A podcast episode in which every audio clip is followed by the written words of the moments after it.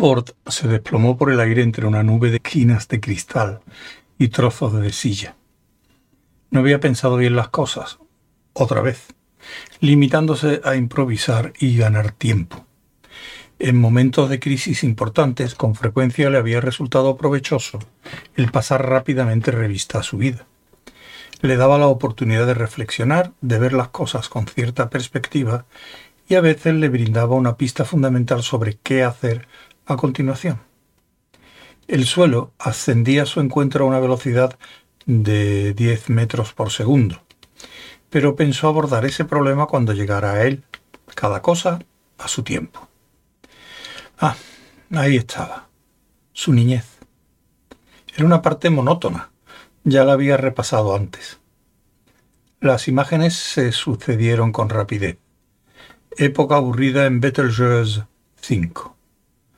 Zafod Bibelbrox de niño. Sí, sabía todo aquello. Deseó tener un mando de rebobinado rápido en el cerebro. La fiesta de su séptimo cumpleaños cuando le regalaron su primera toalla. Vamos, vamos. Iba dando vueltas y retorciéndose al caer, y a aquella altura el aire le estremecía los pulmones de frío. Trató de no inhalar cristales. Los primeros viajes a otros planetas. Oh, por amor de Zark. Aquello, aquello era como un documental antes de la película. Los primeros tiempos de su trabajo en la guía Ah, aquellos sí que eran buenos tiempos. Trabajaban frente a una cabaña en el atolón Benueli de Fanala, antes de la invasión de los Rictanaralos y los Danquedos. Media docena de tíos, unas toallas, un puñado de aparatos informáticos de gran complejidad y lo más importante, muchos sueños. No, lo más importante era el ron fanayano, para ser absolutamente precisos, el aguardiente Oi Yanks era lo más importante. Luego el ron fanayano y también algunas playas del atolón que frecuentaban las chicas de por allí. Pero los sueños también eran importantes. ¿Qué había pasado con ellos? En realidad no recordaba muy bien en qué consistían, pero entonces tenían una enorme importancia. Desde luego, no incluían a aquella gigantesca torre de oficinas por cuyo costado estaba cayendo ahora. Todo eso había empezado cuando algunos miembros del equipo original quisieron sentar la cabeza y se volvieron ambiciosos, mientras él y otros se quedaban sobre el terreno, investigando, haciendo autostop, alejándose cada vez más de la pesadilla empresarial en que inevitablemente se había convertido la guía, y de la monstruosidad arquitectónica que había terminado ocupando. ¿Qué pintaban los sueños en todo aquello? Pensó en los abogados de la empresa, que ocupaban la mitad del edificio, los agentes de los niveles inferiores, los redactores jefes y sus secretarias, los abogados de sus secretarias, las secretarias de los abogados de sus secretarias, y, lo peor de todo, los contables y el departamento comercial. Casi deseó seguir cayendo y hacerles a todos el signo de la victoria. Ahora pasaba por el piso decimoséptimo, donde estaba el departamento comercial. Un montón de borrachuzos que discutían sobre el color que debía darse a la guía, haciendo gala de su talento infinitamente infalible para ver las cosas muy fáciles después de pasadas. Si alguno de ellos se hubiera asomado a la ventana en aquel momento, se habría alarmado al ver a Ford Prefect caer frente a ellos hacia una muerte segura mientras les hacía rápidamente el signo de la victoria. Piso 16. Subredactores jefes. Mamones. ¿Qué pasaba con el original que le habían cortado? 15 años de investigaciones que había acumulado yendo de un planeta a otro y se lo dejaban reducido a dos palabras, fundamentalmente inofensiva. Signos de la victoria para ellos también. Piso 15. Administración logística. A ver qué sería eso. Todos tenían coches grandes. De eso se trataba, pensó. Piso 14. Personal tenía la muy astuta sospecha de que eran ellos quienes habían tramado sus quince años de exilio mientras la guía se transformaba en aquel monolito empresarial. O mejor dicho, en un duolito. No había que olvidar a los abogados. Piso 13. Investigación y desarrollo. Un momento. Piso 13. Tenía que pensar bastante rápido, pues la situación se estaba volviendo un tanto apremiante. De pronto recordó el panel de pisos del ascensor. No tenía piso 13. No le había dado importancia porque, después de pasar 15 años en la Tierra, planeta bastante atrasado y supersticioso con el número 13, estaba acostumbrado a entrar en edificios que no tenía piso 13. Pero ahí no había razón. Las ventanas del piso 13, mm, según observó en el instante en que pasó rápidamente frente a ellas, tenían cristales oscuros. ¿Qué estaba pasando allí? Empezó a recordar todo lo que le había dicho Harl. Una sola guía, nueva y multidimensional, difundida en un número infinito de universos. De la forma en que lo había explicado Harl, parecía un absoluto disparate ideado por el departamento comercial con el apoyo de los contables. Si consistía en algo más serio, entonces era una idea descabellada y muy peligrosa. Había algo de verdad en ello. ¿Qué ocurría tras las oscuras ventanas del clausurado piso 13? Ford sintió una creciente punzada de curiosidad, seguida de una creciente punzada de pánico. Esa era su lista completa de sensaciones ascendentes. En todos los demás aspectos seguía cayendo a toda velocidad. Tendría que empezar realmente a pensar en cómo iba a salir vivo de aquella situación. Miró hacia abajo. A unos cien metros de sus pies empezaba a congregarse gente. Algunos miraban expectantes hacia arriba, dejándole sitio. Suspendían la maravillosa y enteramente necia busca del Wocket.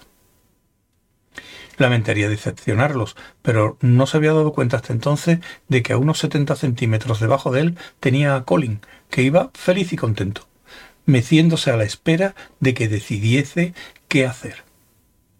Colin. gritó Ford. Colin no respondió. Ford se quedó helado. Entonces recordó de pronto que no le había dicho que se llamaba Colin. Ven aquí. Colin se puso a su altura con una breve sacudida. Disfrutaba inmensamente del viaje en picado y esperaba que a Ford también le gustara. Su mundo se tornó inesperadamente negro cuando la toalla de Ford lo envolvió de pronto. Se sentía muchísimo más pesado. Le encantaba y emocionaba el desafío que Ford le había presentado. Solo estaba un tanto inseguro de si podría afrontarlo, nada más.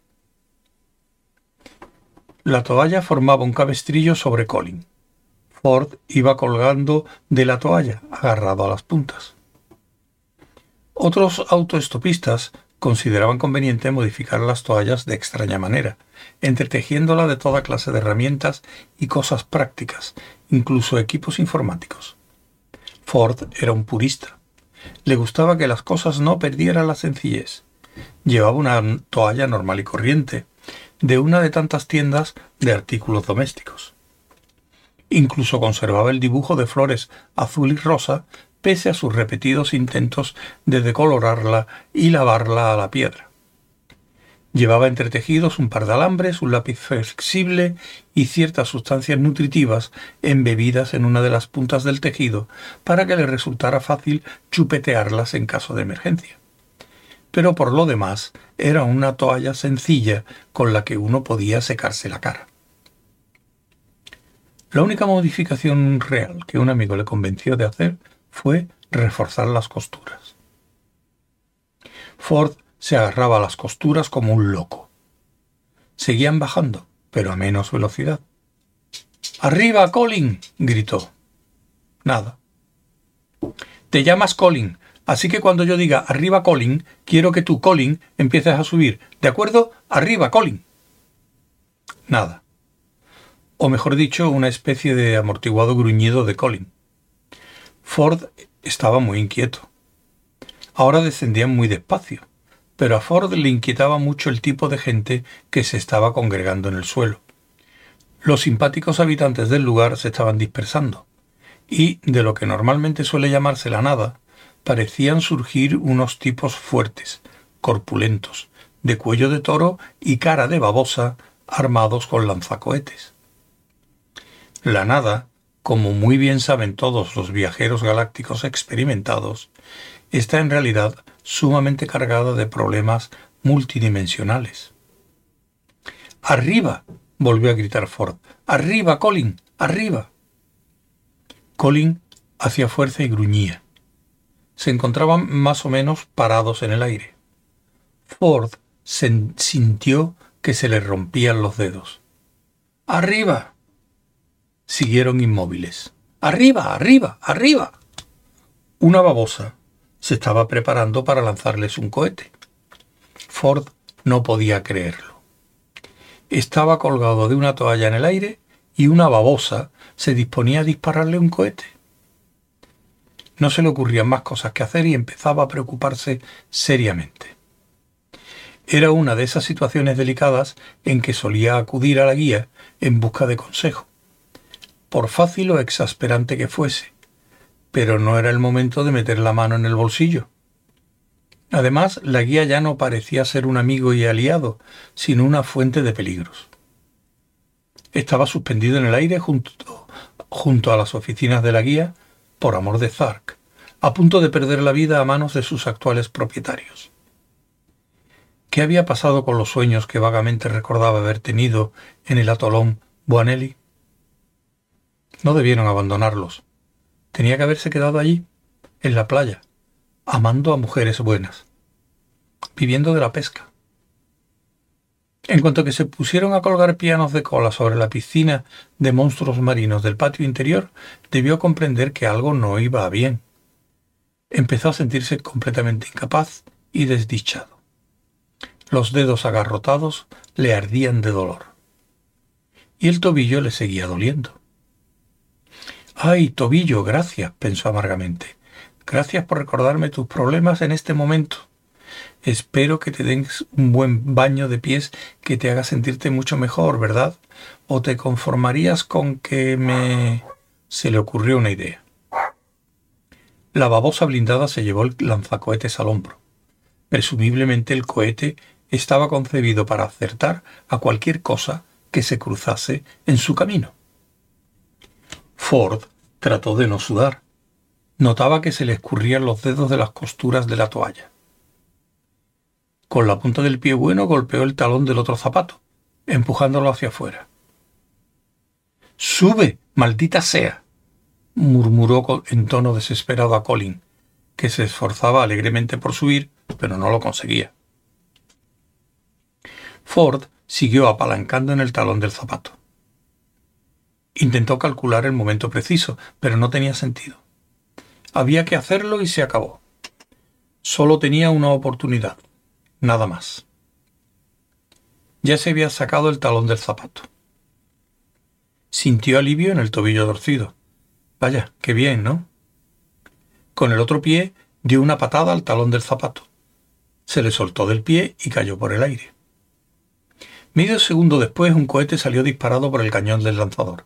Encontró el zapato en su camino, se dirigió derecho hacia él y estalló con la gran satisfacción del deber cumplido. Eso ocurría a cinco metros del suelo. La onda expansiva se dirigió hacia abajo. Donde medio segundo antes había estado una patrulla de directivos de empresas Dimensin armados de lanzacohetes en medio de una elegante plaza, con pulidas baldosas procedentes de las antiguas calderas de alabastro de Centalcoabula, ahora había un pequeño cráter lleno de repulsivos pedacitos. Una gran oleada de aire caliente brotó del cráter, lanzando violentamente a Ford y Colin por los aires. Ford luchó desesperada y ciegamente por sujetarse, pero no lo consiguió giró inútilmente describiendo una parábola y, cuando llegó al punto más alto, hizo una pausa y empezó a caer de nuevo. Cayó y cayó y de pronto chocó malamente con Colin, que seguía subiendo. Se aferró desesperadamente al pequeño robot esférico. Colin se desvió bruscamente hacia la fachada de la torre de oficinas, tratando encantado de dominarse y aminorar la marcha. El mundo giró desagradablemente en torno a la cabeza de Ford, mientras ambos daban vueltas y se retorcían el uno sobre el otro. Y entonces, de forma igualmente nauseabunda, todo se detuvo de pronto. Ford, aturdido, se encontró depositado en el alféizar de una ventana. Vio caer la toalla, extendió la mano y la cogió. Colin se mecía en el aire a unos centímetros de distancia. Aturdido, magullado, sangrando y sin aliento, Ford miró a su alrededor. El alféizar en donde estaba encaramado de forma precaria solo tenía 30 centímetros de ancho y estaba a 13 pisos de altura. 13. Sabía que estaban a 13 pisos de altura porque las ventanas eran de cristales oscuros. Tenía un enfado tremendo. Había comprado aquellos zapatos a un precio ridículo en una tienda del Lower West Side de Nueva York. A consecuencia de ello, había escrito un artículo entero sobre las alegrías que proporciona el buen calzado. Todo lo cual se había ido al garete en el naufragio del fundamentalmente inofensiva. Todo a hacer puñetas y ahora había perdido uno de esos zapatos. Echó atrás la cabeza y miró al cielo. No habría sido una tragedia tan siniestra si aquel planeta no hubiese sido demolido, en cuyo caso podría haberse comprado otro par. Claro que, dada la infinita extensión oblicua de la probabilidad, había una multiplicidad casi infinita de planetas Tierra, pero, bien pensado, un buen par de zapatos no era al que se pudiese sustituir vagando a tontas y a locas por el espacio-tiempo multidimensional. Suspiró. Vaya, sería mejor que lo tomara por el lado bueno. Al menos le había salvado la vida. De momento. Estaba encaramado a un alféizar de 30 centímetros de ancho en la fachada de un edificio, y no estaba del todo seguro que eso valiera un buen zapato. Miró aturdido por los oscuros cristales. Estaba tan negro y silencioso como una tumba. No, qué idea tan ridícula. Había asistido a fiestas magníficas en algunas tumbas. ¿Percibía algún movimiento? No estaba seguro. Parecía distinguir una especie de extraña sombra aleteante. A lo mejor solo era, sangre que le corría por las pestañas. Se las limpió por si acaso. Vaya, cómo le encantaría tener una granja en alguna parte y criar ovejas. Volvió a atisbar por la ventana, tratando de distinguir la sombra, pero le daba la impresión, tan corriente en el universo de hoy, de que sufría una especie de ilusión óptica y de que sus ojos le estaban gastando auténticas putadas. ¿Había un pájaro allí dentro? ¿Era eso lo que escondían en un piso clausurado detrás de cristales oscuros a prueba de cohetes? ¿La pajarera de alguien? Desde luego, allí había algo que movía las alas, pero más que un pájaro parecía un agujero en forma de pájaro. Cerró los ojos, cosa que quería hacer desde hacía rato. No sabía qué coño hacer.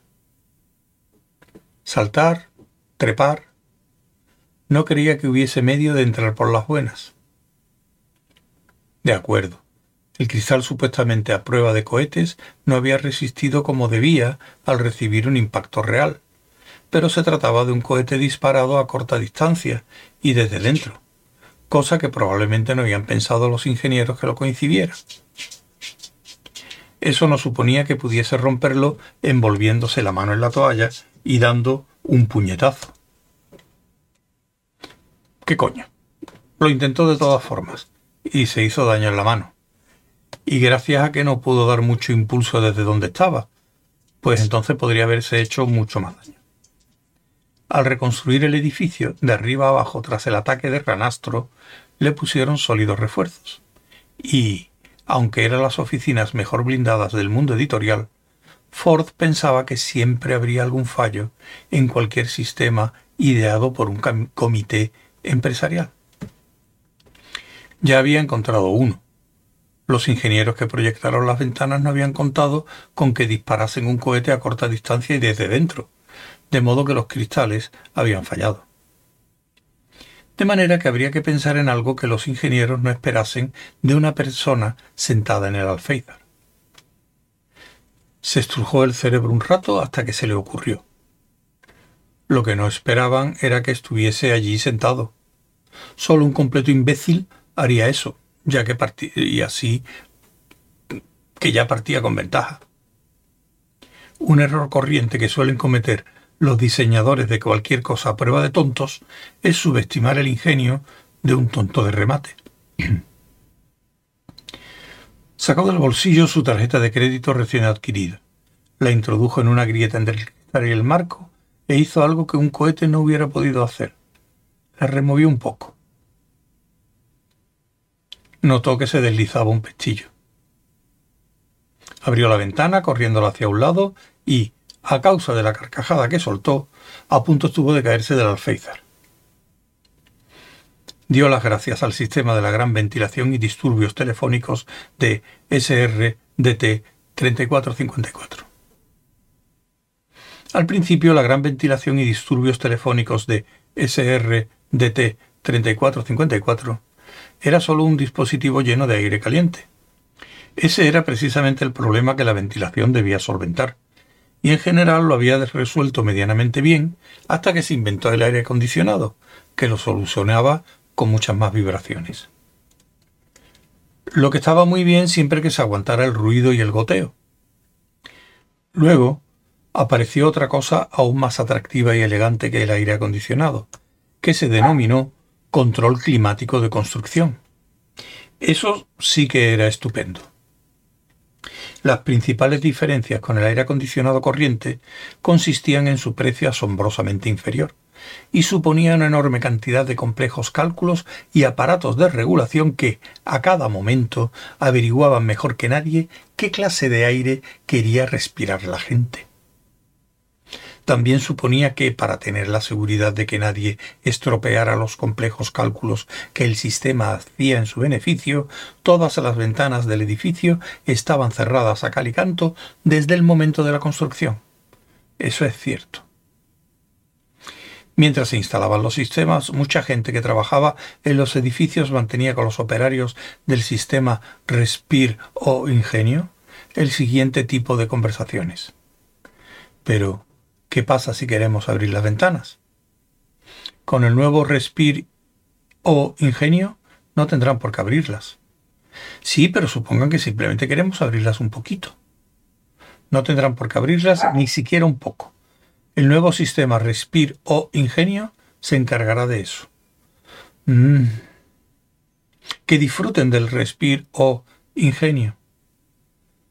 Muy bien, ¿y si el Respir o Ingenio se estropea, funciona mal o algo así. Ah, una de las características más ingeniosas del respir o ingenio consiste en que es imposible que funcione mal. Así que ninguna preocupación por ese lado. Disfruten de su respiración y que lo pasen bien. Por supuesto, a consecuencia de la gran ventilación y disturbios telefónicos de SRDT 3454, todos los instrumentos mecánicos eléctricos, mecánico-cuánticos, hidráulicos o incluso de aire, vapor o pistones, han de llevar ahora una leyenda grabada en alguna parte. Por pequeño que sea el objeto, los diseñadores han de encontrar el modo de comprimir la leyenda en algún sitio, porque no va destinada necesariamente a la atención del usuario, sino a la suya. La leyenda dice lo siguiente. La principal diferencia entre un objeto que puede funcionar mal y un objeto que no puede estropearse es que cuando un objeto que no puede funcionar mal se estropea, normalmente resulta imposible repararlo. Fuertes oleadas de calor empezaron a coincidir con una precisión casi mágica con fallos importantes del sistema Respir o Ingenio. Al principio eso simplemente causó un acceso de rabia contenida y algunas muertes por asfixia. El, verdadero horror surgió el día que ocurrieron tres hechos a la vez. El primer acontecimiento fue una declaración formulada por el Respir o Ingenio en la que anunciaba que sus sistemas daban mejores resultados en climas templados. El segundo, la paralización del sistema Respir o Ingenio en un día especialmente húmedo y caluroso, con la consiguiente evacuación de muchos centenares de miembros del personal, que al salir a la calle se encontraron con el tercer acontecimiento. Una alborotada turba de operadores del Servicio Interurbano de Teléfonos, tan hartos de repetir a todas las horas del día, gracias por utilizar la BSNS, a cualquier imbécil que descolgaba un teléfono que, que acabaron por salir a la calle con cubos de basura, megáfonos y rifles. Durante las jornadas siguientes a la matanza, todas las ventanas de la ciudad, ya fuesen o no a prueba de cohetes, fueron destrozadas al grito de ¡Cuelga, gilipollas! Me importa un pito el número que quieras. Métete un cohete por el culo.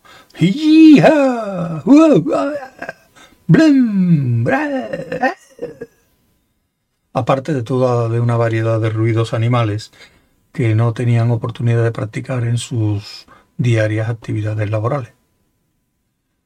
El resultado fue que a los operadores se les concedió el derecho a decir utilice BSNS y muérase. Al menos una vez por hora cuando contestaban al teléfono. Y todas las oficinas debían tener ventanas que pudiesen abrirse, aunque solo fuese un poquito.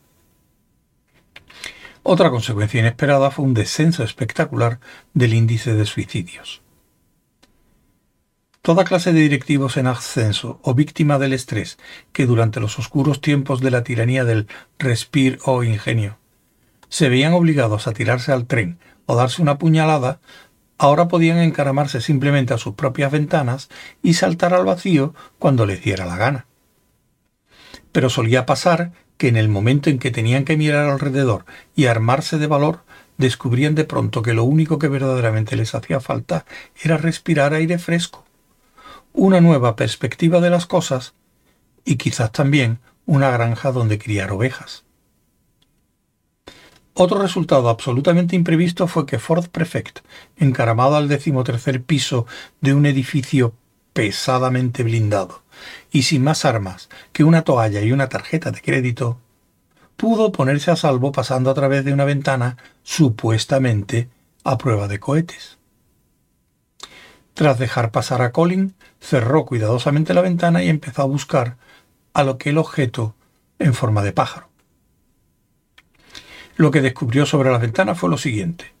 Como las habían modificado para que pudieran abrirse después de disecarlas para ser inamovibles, eran en realidad mucho menos seguras que si las hubieran concebido desde el principio para poder abrirse. Vaya, vaya, qué curiosa es la vida, estaba pensando, cuando de pronto se dio cuenta de que la habitación en la que tantos esfuerzos le había costado irrumpir no era muy interesante. Se detuvo, sorprendido. ¿Dónde estaba la extraña forma aleteante? ¿Dónde había algo que justificara toda aquella necedad? El extraordinario velo de misterio que parecía cubrir aquella habitación y la igualmente extraordinaria secuencias de acontecimientos que parecían haber conspirado para conducirlo hasta allí. La habitación, como cualquier otra del edificio, estaba decorada con un color gris de buen gusto asombroso. En la pared había mapas y dibujos. La mayoría no le decían nada, pero entonces descubrió algo que parecía un boceto de algún cartel. Tenía un logotipo de una especie de pájaro y un lema que decía Guía del autoestopista galáctico MK-11. Lo más asombroso que jamás se haya visto de cualquier cosa. Ninguna otra información. Ford volvió a mirar alrededor. Luego su atención fue centrándose poco a poco en Colin, el robot de seguridad absurdamente feliz que, extrañamente, farfullaba de miedo acurrucado en un rincón. Qué raro, pensó Ford. Miró en torno para ver qué producía aquella reacción en Colin. Entonces vio algo en lo que no se había fijado antes, tranquilamente colocado sobre un banco de trabajo. Era un objeto circular, negro, más o menos del tamaño de un disco pequeño. Tanto la parte de arriba como la de abajo eran suaves y convexas, de modo que parecía un disco de lanzamiento de peso ligero. Sus caras ofrecían el aspecto de ser completamente lisas, continuas y sin rasgos característicos. No hacía nada. Entonces Ford observó que tenía algo escrito. Qué raro. Hacía un momento no había nada escrito y ahora de repente tenía eso. Entre ambos estados no parecía haber transición ninguna. Lo único que decía en letras pequeñas y alarmantes era una sola palabra. Asústese. Hacía un momento no había marca ni grieta alguna en su superficie. Ahora sí, y aumentaban de tamaño. Asústese, decía la guía MK11. Ford empezó a seguir la recomendación. Acababa de recordar por qué le resultaban familiares las criaturas semejantes a babosas. Su color básico era una especie de gris empresarial, pero en todos los momentos y en todos los demás aspectos eran exactamente igual que los bogones.